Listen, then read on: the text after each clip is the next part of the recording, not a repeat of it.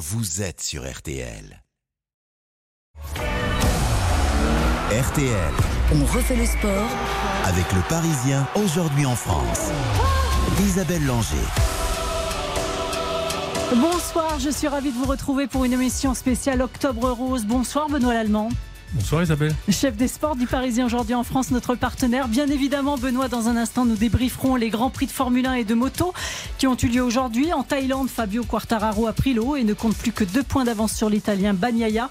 En F1 également, sous la pluie à Singapour, Verstappen n'a pas été sacré. Mais comme je le disais, la majeure partie de l'émission sera consacrée à, à Octobre Rose. La campagne annuelle de sensibilisation à la lutte contre le cancer du sein a débuté hier. De nombreuses manifestations sont prévues tout au long du mois. Et c'est avec plaisir que nous accueillons ce soir en studio Christelle Gauzet, Valérie Trier-Weiler et Aïcha Toumi. Bonsoir mesdames. Bonsoir. Bonsoir. Christelle Gauzet, vous êtes la créatrice de Défidèle, des raids quasiment 100% féminins qui œuvrent notamment pour la prévention du cancer du sein. Valérie Trier-Weiler, les auditeurs vous connaissent bien puisque vous êtes sociétaire des grosses têtes. Voilà. Vous vous êtes tombée dans la marmite de Défidèle et vous êtes aujourd'hui non seulement une participante assidue mais aussi très engagée pour la cause. Vous rentrez d'ailleurs toutes les deux hein, du raid dans les Alpilles. Enfin, Aïcha Toumi, votre témoignage ce soir est précieux. Nous avons hâte de l'entendre. Vous aussi êtes membre de Défidèle depuis le début. Euh, L'un des objectifs sur chaque raid, c'est d'apprendre aux femmes à s'autopalper. Et c'est ainsi que vous avez découvert il y a quatre mois votre cancer. Merci d'être ici ce soir. Avant de vous écouter, si vous le voulez bien, passons en revue l'actualité sportive du week-end. À commencer par le football. Bonsoir Quentin Vasselin. Bonsoir Isabelle, bonsoir à toutes et à tous. Alors Monaco continue sa bonne série. Quatrième victoire de rang pour les joueurs de la Principauté qui viennent de surclasser Nantes 4 buts à 1, triplé de Yedder et un but d'Embolo. Le but nantais a été marqué contre son camp par Caio Henrique. Monaco est cinquième du classement à 8 points du PSG et 6 de l'OM. Et Lorient s'accroche au podium. Cinquième victoire de suite pour Lorient qui s'impose 2 buts à 1 contre Lille. But de Diakité contre son camp. Jonathan David égalise pour Lille, mais Théo Lebris, le neveu du coach lorientais, a redonné un avantage décisif au Merlu avec son premier but en Ligue 1 la 87e minute. Lorient est troisième du classement. Une mauvaise opération d'Ajaccio dans la lutte pour le maintien. Les Corses s'inclinent 3 buts à 1 sur leur pelouse contre Clermont. Kiel, Rachani et Dossou sont les buteurs auvergnats. Avinel avait égalisé à la 69e pour Ajaccio qui reste dernier du classement avec 4 petits points en 9 matchs. Toulouse gagne 4 buts à 2 contre Montpellier. Spearing, Aboural, euh, Shaidi et Deguigneux marquent pour Toulouse. Koza et Wai pour Montpellier. Notez que le match euh, a été interrompu à cause Ouais, des supporters. Ouais, les CRS ont dû gazer euh, avec des gaz lacrymaux euh, dans la tribune Montpellier-Rennes. Voilà, match un petit peu interrompu. Trois et Reims se séparent sur un match nul de partout. Les Troyens Audebert et Porozo ont répondu au but rémois de Balogun et Ito. Match nul aussi entre Auxerre et Brest. Slimani ouvre le score à 64e et égalise à 5 minutes de la fin sur penalty. Et à 20h45, Lens reçoit Lyon et ce sera bien évidemment à suivre dans RTL Foot à partir de 20h avec la joyeuse équipe. Eric Silvestro, Xavier Domergue, Johan Rio et Baptiste Durieux. Je, je ne sais pas si vous connaissez le jeu de vidéo star sur le football. Pas du tout. FIFA 23, Benoît Lallemand. Ouais. De nom. Ouais. Sachez que c'est aujourd'hui le jeu culturel, j'ai bien dit culturel, hein, le plus vendu en France. Je vous conseille d'ailleurs d'écouter le podcast Focus réalisé par Marion Calais avec la rédaction de RTL. La folie FIFA, pourquoi un tel phénomène? C'est un podcast que vous retrouvez sur l'application RTL et sur le site rtl.fr. Et puis on voulait vous poser une question, euh, Valérie Trier-Valère. Euh, Il y a la Coupe du Monde au Qatar euh, qui débute dans moins de deux mois. Ça n'aura pas échappé à, à grand monde. Et est-ce que vous y seriez allé en, en tant que, que première dame? Pour assister soit à la cérémonie d'ouverture ou soit à une éventuelle finale de l'équipe de France de football Euh, je crois pas. De toute façon, je ne suis jamais allée à un match de foot à cette époque-là, ni même euh, quasiment à aucun moment de ma vie. Donc euh, non, et encore moins euh, cette fois-ci. Vous choisiriez le boycott? Alors je ne sais pas ce que c'est que le boycott. Le boycott. Ah, le boycott. Pardon. Euh, oui, oui, oui. Oui, La- puis on aimerait avoir la vérité sur le, le nombre de morts. euh, on aimerait en savoir un petit peu plus sur tout ça, puis sur les interdictions qui sont faites à certains couples. Enfin, tout ça est intolérable. Merci beaucoup. L'actualité sportive de ce dimanche, c'est aussi la moto. Bonsoir Frédéric Veil. Bonsoir mesdames, bonsoir Isabelle et bonsoir Benoît. Spécialiste des sports mécaniques sur RTL, Fred sous la pluie en Thaïlande, Fabio Quartararo a pris l'eau. hein. Oui, Fabio Quartararo a terminé euh, 17e, 17e position, oui, vous avez bien entendu, dans une course qui, dès le départ, s'est transformée pour lui en cauchemar. Au départ, il était pourtant euh, à la quatrième place sur la grille, mais eh bien, dès le premier virage, il s'est retrouvé 11e, puis très vite 19e, et puis ensuite, eh bien, on n'a pas tout compris ce qui lui est arrivé. Mais il n'aime pas Euh, conduire sous l'eau. Oui, non, si, si, si, si. il a jamais été, il a surtout cet après-midi, enfin ce matin mm. en Thaïlande, jamais été en mesure de remonter et pire encore, n'ont pas eu d'explication sur cette contre-performance car il s'est pas présenté face à la presse à la fin du Grand Prix. En tennis, ça vaudrait une amende, hein. vous savez ça. Oui, mais c'est pas son habitude et pour le connaître un petit peu, je suis quasiment certain qu'il s'est passé quelque chose avec sa moto, avec ses pneus, parce que Fabio d'habitude est plutôt à l'aise sous la pluie, contrairement à ce que vous dites, Isabelle. Je pense qu'on en saura beaucoup plus dans les prochains jours quand les esprits seront un petit peu plus apaisés entre Fabio et Yamaha. À l'arrivée, ça lui coûte quand même très cher au classement du championnat du monde. Ah ouais, ouais très très cher. Il avait 18 points d'avance sur Pecco Bagnaia. Il ne reste plus que 2 ce soir et 20 sur Espargaro. Après ce Grand Prix remporté, on le rappelle, hein, par Miguel Oliveira sur KTM, qui s'est imposé devant les deux Ducati de Jack Miller et de Pecco Bagnaia. Quatrième place pour Johan Zarco. Benoît. Bonsoir Fred. Justement, la quatrième place de Johan Zarco qui pouvait sans doute dépasser euh, Bagnaia. Est-ce que c'est pas aussi un petit coup euh, au, moral, au moral de Quartararo qui se rend compte que peut-être il va perdre le titre à cause de son compatriote eh oui, eh oui, mais ça c'est le problème de, Ducati. Il y a 8 Ducati euh, sur la piste. Ducati eh bien, est en contrat avec Johan Zarco. Mm. Et Johan Zarco est un pilote Ducati, donc Fabio est un pilote Yamaha. Et là, il y a pas d'histoire de drapeau tricolore qui tient entre les deux Français. Hein. Johan Zarco avait, vous l'avez dit, la possibilité de monter sur le podium et c'était le plus rapide de toute façon sur la piste en fin de course, mais il l'a pas fait. Pour aider Bagnaia, stratégie d'équipe, on écoute Johan Zarco justement au micro de Canal+. C'est plaisant de terminer euh, avec des, points, une belle place et euh, presque un podium, on va dire laissé à Pecco pour euh, depuis déjà Misano. On a un peu des consignes de course difficile à appliquer quand on n'est pas en bagarre avec Pecco. Et jusqu'à présent, c'était pas le cas. Mais là, aujourd'hui, c'était le cas. Et mon discours, c'est pour une victoire, Ducati bloque rien. Pour des places autres qu'au podium, euh, oui, on donne l'avantage à, à Pecco. Mais là, dans ces conditions, c'était la victoire qu'il fallait viser. Du coup, quatrième, c'est très bien. Johan Zarco, micro de nos confrères de Canal+. Fred, il reste trois grands prix avant la fin du championnat. Exactement. Australie dans 15 jours, puis la octobre et Valence en Espagne le 6 novembre. Ça va être très chaud cette fin de saison, mais aussi passionnant avec ce final à 3 et même à 5, hein, puisque euh, Bastianini et Jacques Miller ne sont pas exclus de la course au titre, mais ça va devenir de plus en plus compliqué pour Fabio Quartararo. Alors si c'est passionnant de ce côté-là, en Formule 1, on s'est un peu ennuyé aujourd'hui au Grand Prix de Singapour. Hein. Mais sincèrement, ça restera pas dans les annales. Oui, c'est une manière un petit peu douce pour dire qu'on mm. s'est bien ennuyé. Hein. C'est ça. tout d'abord, il a fallu attendre que la pluie cesse. Euh, le Grand Prix est donc parti avec une heure de retard et qu'ensuite, eh bien, il était perturbé par de nombreux safety cars sur le circuit de, de Marina Bay, où déjà sur piste sèche, c'est compliqué de doubler, alors quand il pleut. Bref, Charles Leclerc, qui avait euh, pourtant décroché la pole position euh, hier, a raté son départ au profit de Sergio Pérez, qui a amené les 59 tours de cette course disputée en nocturne, et vous l'avez compris, sur piste mouillée, où les pilotes ont plus souvent euh, glissé, croulé, et personne n'a été épargné, sauf Pérez, Leclerc et Sainz, qui montent sur le podium de ce 17e rendez-vous de la saison. Mais attention, Pérez est toujours chez les commissaires parce qu'il a eu une infraction sous safety car, donc ça pourrait lui causer une pénalité de 10 secondes. Euh, très belle quatrième place des McLaren, quatrième et cinquième place de McLaren pour Norris et Stroll, euh, pour Norris et Ricardo, Stroll est sixième, meilleure perte de l'année pour le Canadien, et Max Verstappen septième seulement après avoir frôlé le pire euh, au 40e tour lorsqu'il a perdu le contrôle de sa Red Bull en voulant dépasser Norris.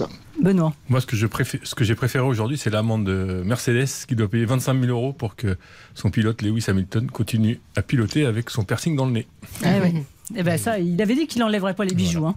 Ah, il avait un certificat médical. Donc c'est pas Lewis Hamilton qui a pris l'amende, c'est euh, Mercedes. Mais 25 000 euros d'amende pour Mercedes. Ça fait cher le, le, piercing dans le nez quand même. Hein. Pas sûr que ça, ampute euh, les, finances de Mercedes.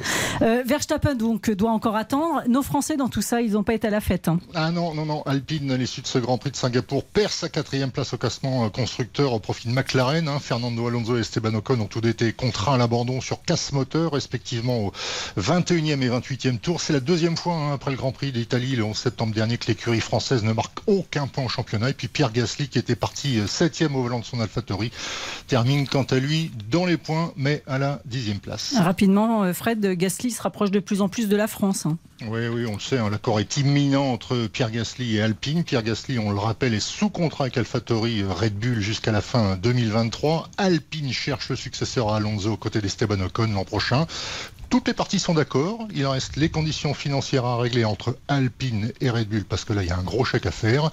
On devrait, euh, si mes informations sont bonnes, connaître l'issue de ce transfert avant le Grand Prix du Japon qui se dispute ah, dimanche prochain. Ah, ça va venir vite donc. Donc à dimanche prochain, Fred. À dimanche prochain. Dans le reste de l'activité sportive, Quentin Vasselin, l'équipe de France féminine de handball prépare l'Euro. Et on peut dire qu'elles sont dans une bonne dynamique. Les Bleus viennent de s'imposer d'un but 30 à 29 contre l'Allemagne à Nancy, deux jours après avoir battu les Allemandes déjà c'était à Metz. On écoute Olivier Crumbles, le sélectionneur de l'équipe de France, forcément satisfait de la prestation du jour au micro de nos confrères de Beansport.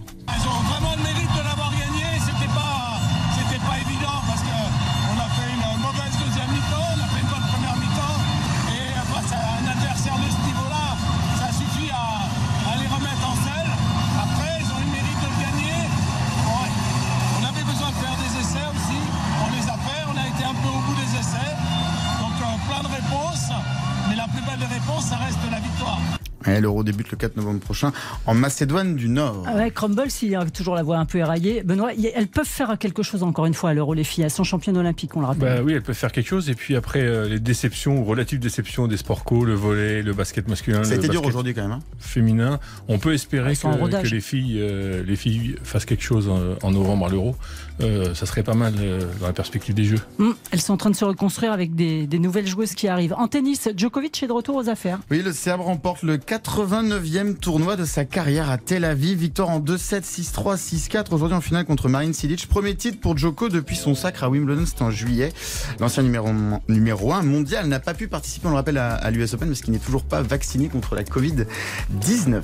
En cyclisme, grosse déconvenue pour le vainqueur du Tour de France en Croatie. Oui, euh, Jonas Vingegaard devait remporter ce Tour de Croatie, mais le Danois a chuté à 2 km de l'arrivée. C'est finalement Matej Mohoric, deuxième de la dernière étape dans les rues de Zagreb, qui remporte ce Tour de Croatie d'une petite seconde grâce aux bonifications. Oui, juste une, euh, un petit détail. Si j'en crois les, les, images que j'ai vues de, de l'arrivée dans les rues de Zagreb, c'était un numéro d'équilibriste. Et je suis pas sûr que ça soit une très bonne publicité pour le cyclisme. Franchement, c'est pas digne d'une course euh, professionnelle. Il y avait tellement d'obstacles, tellement de. Franchement, c'était. Mm. Ça peut être dangereux en plus. On a déjà vu des gros gros accidents en cyclisme. Une autre chose qui n'est pas digne, c'est en basket. Thomas Hurtel a joué ses premières minutes avec Saint-Pétersbourg. Ah. Euh, il vient de signer en Russie, vous savez, le joueur de l'équipe de France. Il ne pourra plus jouer en équipe de France. Et du coup, il fait une croix sur les JO de Paris 2024 parce qu'il a joué ses premières minutes en Russie. Et la Fédé de basket a décidé que si un joueur français rejoignait la Russie, ne pouvait plus porter le maillot de l'équipe de France et donc on le verra pas au jeu. Je pose quand même une question. Est-ce que la Fédération française de basket était au courant Il avait déjà signé euh, en Russie avant la compétition euh, on va dire laquelle ils avaient besoin d'un meneur et donc Thomas bah, c'est une question. C'est une question à les poser. Vous écoutez RTL et vous avez bien raison, il est 19h27. Allez, restez avec nous, nous marquons une courte pause et puis nous parlons d'Octobre Rose avec nos invités Christelle Gauzet, Valérie Trier-Weiler et Aïcha Toumi. RTL, on refait le sport jusqu'à 20h. Isabelle Langer sur RTL. On refait le sport jusqu'à 20h. Avec le Parisien aujourd'hui en France. Les participantes du Défidèle vont à nouveau courir, pédaler et nager pour la bonne cause, celle de la prévention du cancer du sein. Elles sont 110 à s'élancer sur cette plage du Cap Ferré dans ce raid solidaire. On se bat toutes pour quelque chose. Même si c'est pas un cancer, il nous arrive tous des choses dans la vie et on arrive à extérioriser tout ça sur ces raids-là. Depuis 1985, chaque mois d'octobre, le monde entier se mobilise pour sensibiliser les femmes au dépistage du cancer du sein et récolter des fonds pour la recherche. Cette campagne internationale est symbolisée depuis plusieurs décennies par le ruban rose. De nombreuses manifestations sont organisées. Parmi celles-ci, il y a depuis quelques années des fidèles. À l'origine, une ancienne gagnante de l'émission Colanta en 2008. Vous, Christelle Gauzet, pourquoi avoir créé des fidèles? Bah déjà parce que j'ai gagné Colanta et que je me suis révélée euh, dans le courage et dans ma force. Et j'ai eu envie de transmettre euh, tout cela à, ces femmes. Et je me suis dit pourquoi pas organiser un événement sportif euh, pour les révéler, mais aussi pour me rendre utile. En tant que flic, j'ai toujours eu ce besoin de me rendre utile. Et c'est vrai que le cancer des femmes, enfin le cancer du sein, pardon, c'est le plus mortel chez les femmes. Mm. Donc c'était évident pour moi de soutenir cette l'association Keep Brest, euh, que je soutiens sur chacun de mes événements, qui sensibilise les femmes à l'autopalpation. Donc ça, c'est vraiment important. Euh, leur phrase, c'est vraiment ça. C'est le, remède, c'est la prévention. La prévention, c'est le remède. Il faut vraiment euh, que les femmes fassent attention à leur poitrine et fassent l'autopalpation chaque mois. Il y a une application qui est gratuite à télécharger sur iPhone qui s'appelle Keep Brest et qui apprennent les gestes de l'autopalpation. Il faut le faire tous les mois. On va en reparler tout à l'heure. Hein, après, ouais, après les règles, trois jours après. Et on pourra en revenir voilà. dans le détail. Ces raids, c'est quoi? C'est des équipes de deux? Alors, c'est en binôme, c'est de la solidarité, c'est d'équipes de deux, donc sur plusieurs euh, épreuves. Ça dure trois jours en France et à l'étranger un peu plus longtemps, en Laponie, euh, cinq jours, dont euh, Valérie a été la première ambassadrice. Euh, et, donc on se dépasse. La compétition est vraiment au second plan. C'est vraiment euh, la prévention sportive de haut niveau. Hein. Non, je tiens à le dire. alors c'est difficile, c'est suivant ce que tu souhaites mettre dans ton épreuve. voilà, c'est suivant ce qu'on veut donner. Et euh, ce qui est beau, c'est le lien, c'est l'humanité, c'est la solidarité et c'est les amitiés que l'on se crée éco-responsable aussi. C'est très important oui, pour nous sommes hein. très engagés, nous avons des valeurs, effectivement. Notre planète et notre terrain de jeu, donc il faut la préserver. Donc sur chaque fin de raid, on fait des ramassages de déchets, on invite des associations engagées, puisque nous devons euh, faire sa part. Euh, c'est combien de participants aujourd'hui? Une communauté de combien en tous les cas? On a une communauté d'environ 30 000 euh, femmes. je parle sur les réseaux sociaux, mais sinon on limite nos raids à une centaine de femmes. Parce que vous voulez que ce soit une famille avant tout. Voilà, j'essaie de créer une famille et c'est ce qui, euh, c'est ce qui fonctionne d'ailleurs. Eh ben dans cette famille, vous avez aujourd'hui Valérie Trierweiler. vous avez connu des fidèles comment, Valérie? Alors j'ai rencontré Christelle euh, Gauzet ici qui m'a sollicité pour être euh, ambassadrice donc sur le, raid de, Laponie et j'ai été flattée mais je lui ai dit bah écoutez c'est gentil mais moi je n'aime pas la neige, je n'aime pas courir, je n'aime pas le froid et elle a réussi à me convaincre et j'ai fait ce raid et ça ça a changé ma vie. Voilà, je dis aujourd'hui, ces raids sont devenus euh, essentiels euh, à ma vie parce que c'est exactement ce que décrit Christelle. C'est une communauté de femmes et moi, ce que j'aime, c'est aussi euh, ce mélange de, générations, de professions, de régions et on se retrouve toutes et on est, on est à peu près toutes, pas au même niveau sportif, mais enfin, il y a quelque chose qui se crée de sororité et il y a une vraie solidarité. Et quand elle dit qu'il n'y a pas de compétition, c'est vrai qu'aucune de ces femmes ne laisserait sur le bord de la route une qui serait tombée ou, qui auraient des difficultés. Voilà. Benoît. En quoi le sport est un révélateur euh, chez chacun d'entre nous de, cette solidarité et pourquoi c'est un vecteur si fort euh, dans ces, dans ces combats-là Alors moi, je, ne suis pas sûre que c'est le cas partout, euh, la solidarité dans le sport. Il y, a, on voit quand même des épreuves. Moi, j'avais été euh, très marquée par un Tour de France où un jeune cycliste était mort sur le bord de la route et personne ne s'était arrêté. on ne savait pas qu'il était mort, mais enfin, il était allongé sur le bord de la route et personne ne s'arrêtait pour voir ce qui se passait. Voilà, c'est quand je dis que dans ces raids, ça n'arriverait pas que, que l'une d'entre nous tombe sans que tout le monde s'arrête. Donc c'est autre chose. Mais, mais ce sont des, moteurs formidables pour, euh, pour nous, en tout cas, pour la solidarité. Euh, avant que nous revenions sur les belles rencontres que vous avez fait là-bas, moi je retiens d'abord une phrase. J'ai relu votre article qui était paru dans Paris Match après le, raid euh, en Laponie, un article très très émouvant. Et vous écrivez à la fin ce n'est pas seulement une compétition mais, compétition, mais aussi un voyage intérieur au pays de ses propres douleurs. Oui. C'est bien résumé. Oui, oui, bah oui particulièrement celui-ci parce que les épreuves, euh, il faisait moins 23 degrés.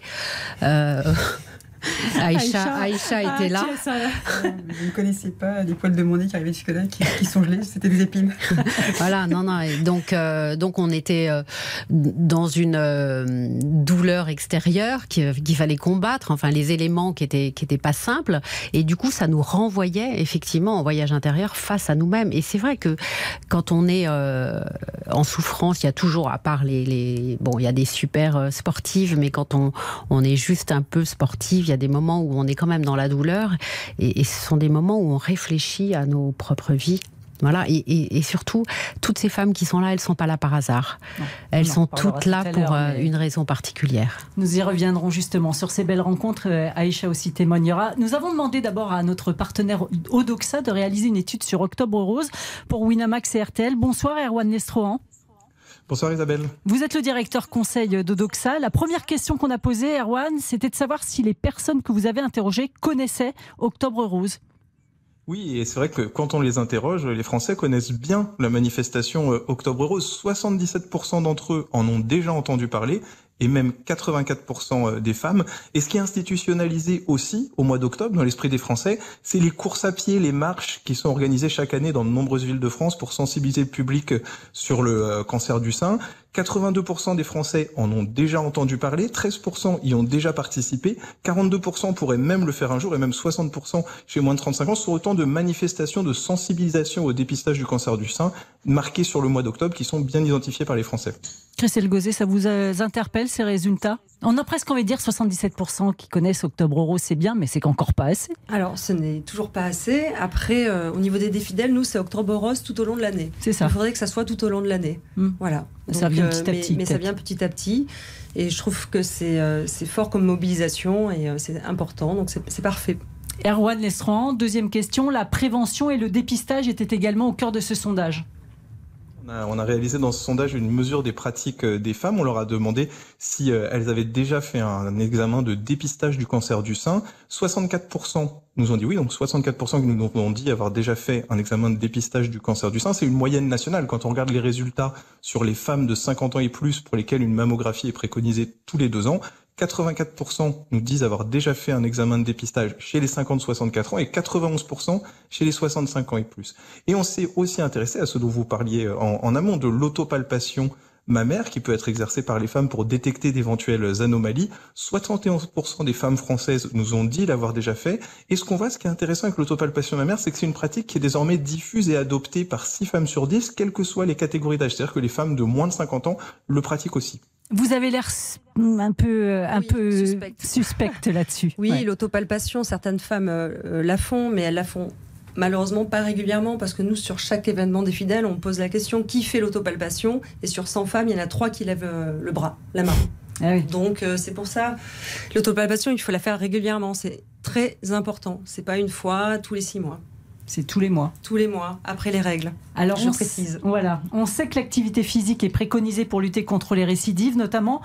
Et vous avez, Erwan Lestran, donné plusieurs affirmations que vous- à ceux que vous avez interrogés. C'est ça, on a demandé aux Français pour une série d'affirmations si selon eux, selon eux elles étaient vraies ou elles étaient fausses. Alors, tout était vrai. Ce qui était intéressant, c'est de voir que pour 8 Français sur 10, il- on valide qu'il est conseillé aux personnes atteintes d'un cancer du sein de pratiquer un sport comme le fitness, le yoga ou le vélo, mais qu'on a 2 à 3 personnes sur 10 qui ont l'impression que c'est faux quand on leur dit que l'activité physique permettrait d'éviter 10 à 12 000 nouveaux cas de cancer du sein chaque année. 74% des Français uniquement que, savent que c'est vrai. 71% aussi nous disent que c'est vrai quand on leur dit après un cancer du sein, pratiquer au moins 3 heures d'activité physique hebdomadaire réduit les risques de récidive de plus de 20%. Et 70% considèrent que c'est vrai, donc 30% que c'est faux, que face à certaines pathologies, une activité physique adaptée peut aussi être, peut être aussi efficace qu'un traitement médicamenteux. Et le, le point le, le plus à souligner, c'est que seulement un Français sur deux considère que c'est vrai quand on dit que l'aviron est une discipline sportive recommandée dans le cadre d'une rééducation après un cancer du sein. C'est-à-dire que ces informations-là, finalement, sont assez bien connues des Français, mais leur connaissance n'est pas parfaite. Et sur l'aviron, c'est vrai que c'est une discipline qui a des bénéfices en termes de posture du dos, de travail des euh, abdominaux après l'opération euh, dans la zone pectorale, qui sont du coup assez euh, encore assez peu connus des Français. Ça, c'est vrai. Euh, Erwan, on a, rapidement, on a posé une dernière question relative au sport sur ordonnance. Oui, on a dit aux Français qu'il était désormais possible hein, pour un médecin de prescrire une activité sportive pour les patients souffrant de maladies de longue durée, de maladies chroniques ou en situation de dépendance. 48% des Français nous ont dit en avoir déjà entendu parler, 57% chez les Français âgés de 65 ans et plus, mais uniquement 9% se le sont déjà vus proposés par leur médecin. Donc ce qu'on peut imaginer, c'est que comme c'est encore assez récent le sport sur ordonnance, ça va se développer autant la prescription par les médecins que la notoriété euh, chez, euh, chez les Français. Pour l'instant, ça reste encore un peu euh, limité. Ah, Il y a encore du travail quand même. hein. Merci beaucoup, Erwan Lestran, pour ce baromètre d'Oxa pour Winamax et RTL. À bientôt. Ah, il a déjà raccroché. Alors, nous en parlions dans ce sondage, mesdames. Le dépistage est primordial pour lutter contre le cancer du sein. Il faut rappeler que c'est la première cause de décès, vous l'avez dit, par cancer chez la femme en France. Il tue encore 12 000 femmes par an dans l'Hexagone. Euh, taux de mortalité quand même en baisse depuis le début des années 60 90, alors que l'incidence, elle, est en augmentation. Euh, depuis 2004, il y a ce programme de dépistage organisé et proposé en France pour les femmes âgées de 50 à 74 ans. Mais lors de chaque raid de des fidèles, vous l'avez dit, euh, Christelle Gauzet, vous mettez l'accent sur l'autopalpation. Euh, j'ai envie qu'on fasse parler à Aïcha Toumi aujourd'hui parce que Aïcha, vous faites partie des défidèles depuis de nombreuses années et c'est parce que vous êtes allé à des fidèles que vous avez appris l'autopalpation que vous avez découvert votre cancer. C'est tout à fait cela. Oui, c'est tout à fait cela. En fait, euh, j'ai été parachutée au, au raid des fidèles par erreur. C'était une très belle erreur. j'ai cru que j'allais avoir trois jours de vacances, mais en fait, c'était une vraie, une vraie expérience sportive. Néanmoins, euh, beaucoup de, voilà, beaucoup de, de très belles rencontres. Et c'est en fait, c'est une, c'est au profit du cancer du sein, c'est au profit des femmes et d'autres, d'autres valeurs. Et, et la sensibilisation, oui, euh, elle était là en écho. Alors j'y suis allée, j'ai, adoré, forcément, parce qu'on est, on est picousé, on y retourne. Euh, qui peut Brest. Et j'ai tout de suite, j'avais une petite une fille euh, qui était adolescente et je lui ai demandé de télécharger l'application et de la transmettre, même si les cancers euh, touchent en pic les femmes de 65 ans, euh, connaître son sein, les glandes et autres. À partir de 40 ans, on peut se poser des questions, mais connaître ses seins, et euh, le commencer à le faire, c'est avoir déjà cette routine. Aujourd'hui, il y a beaucoup d'applications pour leur période menstruelle et qui peuvent rester, c'est un, complément. Un complément. C'est la même chose. Et voir, il faudrait même les scinder mm. ou autre. Enfin, en tout cas, c'est apprendre et, et, commencer à comprendre son corps. On connaît ses glandes et ne pas hésiter si demain, bah, la peau se tord, si on a une. Moi, j'ai cru que j'ai eu un coup de scooter. Donc, je me suis dit, c'était en dessous de mon sein et près, de, près des côtes. Ouais. J'ai senti une petite boule. Je n'ai pas de médicaments à la maison, je suis très homéopathique, je suis sportif, je suis, enfin, j'ai rien qui me prédispose à ça, mais j'avais en écho ces discours de, des femmes que j'ai rencontrées, qui ce corps médical qui est là, parce qu'il y a des médecins, il y a des patientes, des malades, et, euh, et du coup je me dis bon, allez, j'aurais fait j'aurais fait l'autruche, je n'aurais jamais été me dépister si j'avais pas fait ces raids et si j'avais pas eu ça quelque part euh, comme La une lucarne. Musique exactement, dit, exactement. Et j'y suis allée, j'ai demandé à ma gynéco un rendez-vous, elle m'a dit trois semaines, j'ai dit non, je pourrais avoir une imagerie avant, et euh, j'ai été prise en, en charge par, euh, par mon médecin, le professeur Sagachan, que, que, je salue, qui est assez, voilà, qui a une très belle écoute et une très belle. De... C'est très important de d'avoir le bon corps, le, je dirais la, le, le, dépistage. Qu'est-ce qu'il vous a dit ce médecin justement? Il, il, a remercié alors, des fidèles de faire ça justement. Alors, ce qui est très amusant, c'est que les, les, les, le corps médical se connaissent. Mmh. C'est-à-dire que la, la, secrétaire de mon oncologue et, euh, et la enfin et, est partie et c'est la secrétaire d'Amélie Pote qui est la, présidente de l'association Keep Brest. Donc euh, tout de suite, moi, j'ai, on a aussi cette dédramatisation grâce au RAID. Je, je me dis, ok, bon, bah, c'est arrivé. Elle me dit, c'est une belle histoire parce que il est, c'est le triple négatif, il est virulent, il s'installe dans des corps, c'est 20%. En fait, euh, une femme entre 40 ans qui a le cancer, c'est pas beaucoup, mais il s'installe et sa, sa, particularité à ce, à ce, à ce, à ce cancer, c'est qu'il va se multiplier très vite. Et le corps est, entre guillemets, jeune et sain. Vous avez 44 ans, vous êtes jeune. non, mais, non, mais... Non, mais, non, mais, non, mais par rapport à, la, à cette cellule euh, cancéreuse et tumorale, c'est qu'elle a, elle a, elle a un terrain. Si moi je me dis, bon, bah 50 ans, euh, la mammo, mmh. il a le temps de, de, de proliférer. Euh, ah c'est la fête. Mmh. C'est la fête pour lui. Et, et je me dis. Ben voilà, si j'avais pas fait ces raids, je n'aurais encore une fois jamais fait ça. Et oui, le professeur m'a dit, euh, c'est bien, c'est une belle histoire. Quentin Par rapport à l'application Keep Brest, mmh. euh, c'est un outil formidable pour les jeunes qui sont très connectés. Est-ce que vous avez des chiffres de téléchargement de cette application? Est-ce qu'on on sait un peu euh, on sait un peu le nombre de personnes qui utilisent cette euh, cette C'est du bouche à oreille. Alors, non non non non, non. c'est pas du bouche à oreille puisqu'on communique beaucoup. Keep Brest ouais. communique énormément. Je n'ai pas les chiffres exacts donc je ne vais pas vous donner des, des chiffres erronés ou inventés. Mais je sais que sur l'association, sur le site internet Keep Brest, on peut connaître les chiffres. Et au-delà de ça, est-ce que les jeunes générations ont conscience que c'est important et qu'il faut le faire régulièrement? Pas assez, malheureusement. Elles pensent qu'elles sont encore jeunes et, euh, et, que le cancer ne peut, ne peut pas les, les, atteindre. Donc on prend conscience de ça vers 40, oui. 50 ans par voilà. avant, quoi.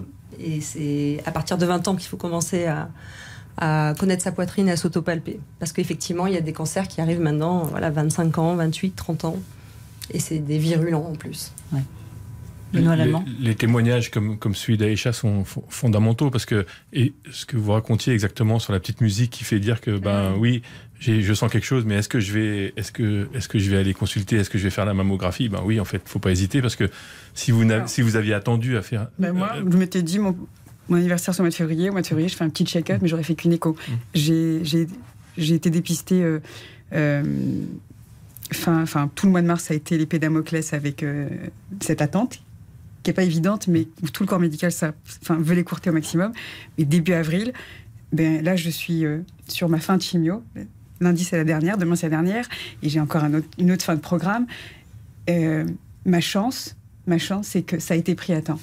Plus c'est pris à temps, plus c'est plus, plus, en fait on se- on- on s'en sort, C'est on s'en sort. message-là qu'il faut, Et c'est- voilà, Voilà. et, et c'est pour ça que dire aux femmes, alors et, et l'autopalpation, alors c'est, j'ai pas envie de faire un anti-message, mais c'est pas c'est pas le dépistage le plus probant. C'est il faut le faire pour connaître sa poitrine et autres, mais c'est en fait c'est presque une excuse ou un tremplin à demain euh, après l'écho, l'IRM et, euh, et, et le- la, la pon- la ponction. euh, C'est un passage chirurgicale. avant- avant. C'est- le premier, voilà. Et, et voilà, c'est une femme sur huit. Et ça, c'est c'est- vous prenez huit femmes. Voilà. C'est horrible. Et ben. Voilà, il y en a une qui va être touchée. Et c'est- Et c'est un cancer qui tue encore les femmes, comme vous le disiez, c'est 12 000 Par morts. C'est 1000 par mois, Ça hein. fait 1000 par Voilà. mois. Et ça, ça devrait nous interpeller. En France, Je, La sédentarité, l'alcool, le, le, Le tabac. le tabac. Donc on peut se dire que oui, on peut prévenir si on a. Je, je, je fume pas, j'ai jamais eu la cigarette, j'estime avoir une, une alimentation saine et autres. Mais je sais que malgré tout, tout ça, ça m'a aussi aidé. C'est-à-dire que si j'avais fumé, j'aurais eu des trompes qui auraient été bouchées, mon traitement aurait été différemment, aurait été vu différemment. Les protocoles sont différents quand on a ces antécédents-là. Donc au plus on a une, une vie saine et au plus on, on- on- on dépiste. Donc euh, on- au, mieux on s'en sort. Et moi, moi, sans les raids des fidèles, où j'ai eu des témoignages glaçants des femmes qui ont été, qui ont eu des mastectomies, qui voulaient plus qu'on les touche. Et moi j'ai dit mais c'est bizarre. quoi. On voudrait être. Maintenant que je passe de l'autre côté, tout ce que j'ai entendu aujourd'hui prend sens. Et je me dis mince, ok, je suis dedans. Et, euh, et ces femmes ont, des, ont un courage extraordinaire. Il y a des, il y a des mères qui concourent avec, avec leurs filles. Il y a, il y a- il y a toute corpulence, tout âge, des championnes olympiques qui nous font part de leur peur et, et- et qui participent. Et quand on sort de là, les dernières. Les, les dernières qui arrivent ont une haie d'honneur. Les premières qui passent le. Moi, j'étais surprise. Première fois, j'arrive d'une du Pilar, j'en pouvais plus. et là, je vois les premières. Je me dis, qu'est-ce qu'elles font, celles-ci? Et elles viennent vous encourager, elles viennent vous chercher. Donc, c'est des raids qui vous marquent. Euh, comme dit Valérie, moi j'ai d'énormes, enfin j'ai j'ai un énorme respect face à face à ces femmes que j'ai rencontrées. Eh bien, on va- parce qu'elles sont elles sont, euh, euh, je dirais ordinairement extraordinaires. c'est c'est beau, toutes ces femmes. C'est toutes ces femmes. On va y revenir dans un Ouais, instant. pardon. On va parler justement comment le sport aide à se préserver et surtout à. Ça fait partie de ces, de ces clés en fait. Exactement, peut- pour qu'il y ait on moins- peut- de moins en moins de récidives. C'est pas qu'après l'aviron. C'est même, on dit l'aviron, c'est après, ça aide. Mais même avant, Avant. le sport, en fait, euh, ne pas être sédentaire, c'est 30 minutes. On dit 30-35. C'est pas moi, hein, c'est Gustavo aussi, Cornet. c'est Voilà, l'Institut Curie. on va en le parler dans un instant. Ouais. Voilà, c'est- temps que la France se rende compte que le sport c'est important. Bien sûr. Non, mais on a- Mais on, vi- on- on vient de s'en rendre compte assez tardivement, c'est vrai. On revient dans un instant. On marque une courte pause. Restez avec nous. À tout de suite. RTL. On refait le sport. On refait le sport. Avec le Parisien aujourd'hui en France. Isabelle Langer.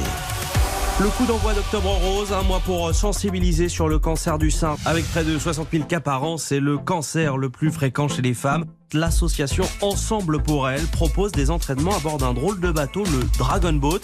Les participantes pagayent pour se muscler en douceur ou pour éviter une éventuelle récidive. déclaré un cancer du sein en 2012. J'avais besoin de reprendre confiance euh, en moi, de reprendre de l'activité physique. Christine, 55 ans, l'une des combattantes du bateau Dragon Boat à Reims, interviewée par Odile Pouget. Formidable reportage que vous pouvez écouter sur le site de RTL, RTL.fr. Dragon Boat, d'ailleurs, c'est aussi une mini-série proposée par M6 le mardi 11 octobre prochain. Regardez, ça va être, c'est fabuleux. Euh, les études le montrent. Après un cancer du sein, pratiquer au moins 3 heures d'activité physique hebdomadaire réduit les risques de récidive de 20%. Un pourcentage qui grimpe même à 50% pour cent au-delà de 9 heures par semaine. Bonsoir, Esther Molina. Nina. Bonsoir. Vous êtes infirmière en pratique avancée à l'Institut Curie à Paris et vous travaillez dans l'équipe du docteur Cindy Neusillet. Euh, lors du dernier congrès de l'ASCO à Chicago, qui est l'un, si ce n'est le plus gros congrès au monde en cancérologie, le docteur Neusillet, gastro-entérologue, spécialiste des cancers digestifs à l'Institut Curie, a présenté les résultats d'une étude qui montre l'efficacité de l'activité physique adaptée sur plusieurs paramètres de la qualité de vie des, des patients atteints de cancer du pancréas avancé. Mais c'est aussi la même chose pour le cancer du sein. Racontez-nous cette étude, Esther Molina. alors cette étude a été menée euh, pour presque pendant presque dix ans par Dr Nozillet et les professeurs Hamel de la PHP. Et en fait, euh, les patients hum, qui étaient dans l'intervention de d'activité physique adaptée euh, recevaient des séances euh, qui étaient menées par un enseignant en activité physique adaptée, on n'a pas. Euh, et ces séances étaient établies en fonction de la condition physique des bases du patient. Donc, euh, et les patients avaient des exercices d'endurance, des renforcements musculaires, et en plus, ces activités quotidiennes étaient incluses dans les séances, et euh, tout ça accompagné pendant 16 semaines et en même temps les patients recevaient leur euh, traitement pour les cancers dans leur chimiothérapie. Donc euh, euh, cette étude, elle a montré euh, que ça améliore significativement cette activité physique adaptée plusieurs dimensions de la qualité de vie des patients qui sont atteints d'un cancer de pancréas euh, avancé, donc grave. Donc il, il, il, a permis de montrer qu'il améliore les fonctions physiques des patients, euh, les fonctions aussi cognitives émotionnels et des symptômes qui sont très euh, qui altèrent beaucoup euh, ces patients-là comme la fatigue, la douleur, nausées et la perte d'appétit. Et en plus, ça a montré une tendance à l'amélioration de la survie globale, à de la survie sans progression et du taux des réponses au traitement. Donc vraiment, ça, ça permet de, ça a permis de, de conclure que la pratique de l'activité physique adaptée pour ces patients-là et est à recommander et à systématiser euh, au même titre que les traitements oncologiques. Ça vous parle, Aïcha, ce, euh, ce, que, ce que nous explique Esther Molina de cette enquête? Tout à fait, tout à fait. Néanmoins, euh, pardon, tout à fait. Néanmoins, euh, pratiquer une activité sportive ou, euh, ou additionnelle à, au traitement oncologique, donc les médicaments, il y a les massages, l'acupuncture, tout ce qui peut nous apporter du bien-être, c'est bien. Mais si vous avez des effets secondaires et que le traitement est lourd, hmm. vous êtes dans un état de léthargie et, euh, entre guillemets, vous mourrez pendant un certain temps avant de d'assimiler le produit et de repartir. Donc c'est très difficile. Moi j'ai connu l'aplasie et elle m'a bousculé, elle m'a dérangé. Tant que j'avais une vie euh, semi-professionnelle, semi-familiale, semi-amoureuse, semi-amicale, je, me disais ça va. Euh, mais euh, lorsque j'ai été atteinte et que, enfin, affaiblie par les traitements, c'est dur de se relever. Alors, il faut aller progressivement, là j'y retourne, le pilate, euh, les massages, mais il faut aller vers euh, cette autre... il faut se faire violence parfois? Surtout pas. Non. Moi, je suis dans le déni, hein, mais surtout pas. Surtout pas. Non, au contraire. Au contraire, c'est s'écouter encore plus qu'il ne faut. Mais de toute façon, là, le corps, euh, vous êtes en prison en fait dans votre corps. Et, euh, et, vous lui, oui, c'est faire violence. moi, je suis d'une nature euh, assez à, à, y aller parce qu'il faut y aller. Mais je, je me suis vue vraiment euh... fatiguée, épuisée. Non, mais dans le corps, on m'a dit vous avez le corps d'une femme de 80 ans, une aplasie, la chambre stérile, c'est des choses qui sont très difficiles. Une transfusion sanguine, c'est difficile. Donc il y a des moments où on pose le mot souffrance et, là, et là le, corps médical vous dit on fera tout pour que vous ne souffrez pas. Mais effectivement, oui, euh, j'ai une perte musculaire qui était de 6 kilos, c'est quand même monstrueux, enfin, pour moi. Mais, mais tout, tout, ça, ça se voit pas. Le corps sait se nourrir et, et la tumeur aussi. Donc tant que votre corps peut, on va lui donner euh, et le traitement pour aller attaquer ces cellules euh, euh, tumorale, mais ça, ça atteint aussi les, cellules saines. Donc oui, moralement, faites tout ce, qui vous fait plaisir tant que vous pouvez. Moi, je me suis retrouvée à marcher, euh, à pédaler quand je pouvais, à nager quand je pouvais. Dès que, je, dès que je sens que je peux, à mon rythme, j'y vais. Et oui, on nous pousse à y aller. Il ne faut, oui, faut pas, faut pas, faut pas arrêter, faut pas arrêter. Ce qui est sûr, Esther Molina, on va conclure avec vous maintenant, c'est qu'il faut au moins pratiquer 30 minutes d'activité physique, comme on le conseille aussi pour les enfants aujourd'hui à l'école. Tout à fait. Euh, on recommande des minimum 30 minutes euh, d'une intensité modérée à élevée ou même des fois, comme comme comme vous disiez, euh, de même s'il faut qu'elle soit faible, mais c'est déjà déjà ça pour les corps, c'est c'est quand même bénéfique.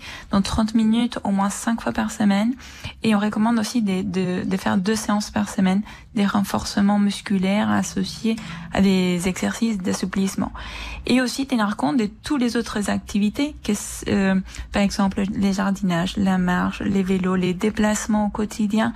Euh, euh, le, les bricolages, tout ça aussi, c'est de l'activité physique. Donc il faut tenir compte aussi quand on en parle aux patients et pour tout le monde de, ces activités-là. Merci beaucoup Esther Molina. C'est passé très très vite, hein. on aura encore plein de choses à raconter. Vous auriez surtout eu plein de choses à nous raconter sur ces femmes de Raid des Fidèles. Euh, c'est un gros défi là, il y a pas mal de défis tout ce mois-ci. La semaine prochaine, vous êtes à Mareno-Léron. Tout à fait. Dans deux semaines à Le 4, c'est d'ailleurs mixte, hein, 50% oui, 50% mixte, oui. Parce que comme le, nous le disait Quentin Vasselin, euh, le cancer du sein touche aussi les hommes. 1%, des hommes. 1%. C'est 60 000 nouveaux cas de cancer du sein chez les femmes par an. Il y en a entre 500 et 600 qui, eux, concernent les hommes. Donc voilà, 1%. Dépistez-vous également. Et d'ailleurs, nous avons Vincent Clair qui participe avec euh, sa femme Valérie Noves. Ah, super. Et le dernier week-end d'octobre, vous êtes à l'île des Ambiers, Sifour. Mais surtout, surtout, le dimanche 6 novembre, vous préparez Valérie, Christelle. Je crois qu'il y a une certaine Laure Manodou avec vous, le marathon de New York. Oui, c'est une folie. Elle vous embarque dans de sacrés défis oui, quand même. Oui, oui, oui. À chaque fois, je dis que j'y arriverai pas, mais bon, on verra. Elle dit oui à chaque fois. Je dis oui. non, mais c'est vrai que là, le témoignage d'Aïcha me, me, bouleverse. Oui, moi aussi. Euh, comme d'autres. Mais elle donne tellement de force. Voilà, elle donne tellement de force. Elle a un discours tellement beau par rapport à, à cette sale maladie. Mais il y a eu euh, parmi nous Malika, euh, que j'avais Ouais. suivie en Laponie. Euh, plus récemment, l'année dernière, il y a eu Laetitia, euh, 38 ans, 4 enfants, un cancer du sein agressif. Et quand elle a, elle a témoigné devant nous, je peux vous assurer qu'on était à la fois toutes en larmes et en même temps, on s'est dit. euh, Elle avait, comme Aïcha, sa chimio euh, le surlendemain ou le lendemain, elle est arrivée 30 places devant moi. Euh, Voilà. Pour vous dire la C'est ça force aussi, qu'elle a la trouvée. force de ces femmes parce qu'elle et s'est du dit, sport. elle s'est dit, si j'arrive à terminer ce raid, ça veut dire que j'arriverai à combattre la maladie. Et aujourd'hui, elle a combattu la maladie. Eh ben. C'est sur ces belles paroles qu'on va terminer. Merci Christelle Gauzet, merci Valérie Trier-Weiler, merci à Aisha Toumi. Euh, bon courage pour demain, on est de tout cœur avec vous. Merci mesdames, nous marquons une dernière pause, on revient tout de suite. RTL, vivre ensemble. On refait le sport. Avec le Parisien aujourd'hui en France. Isabelle Langer.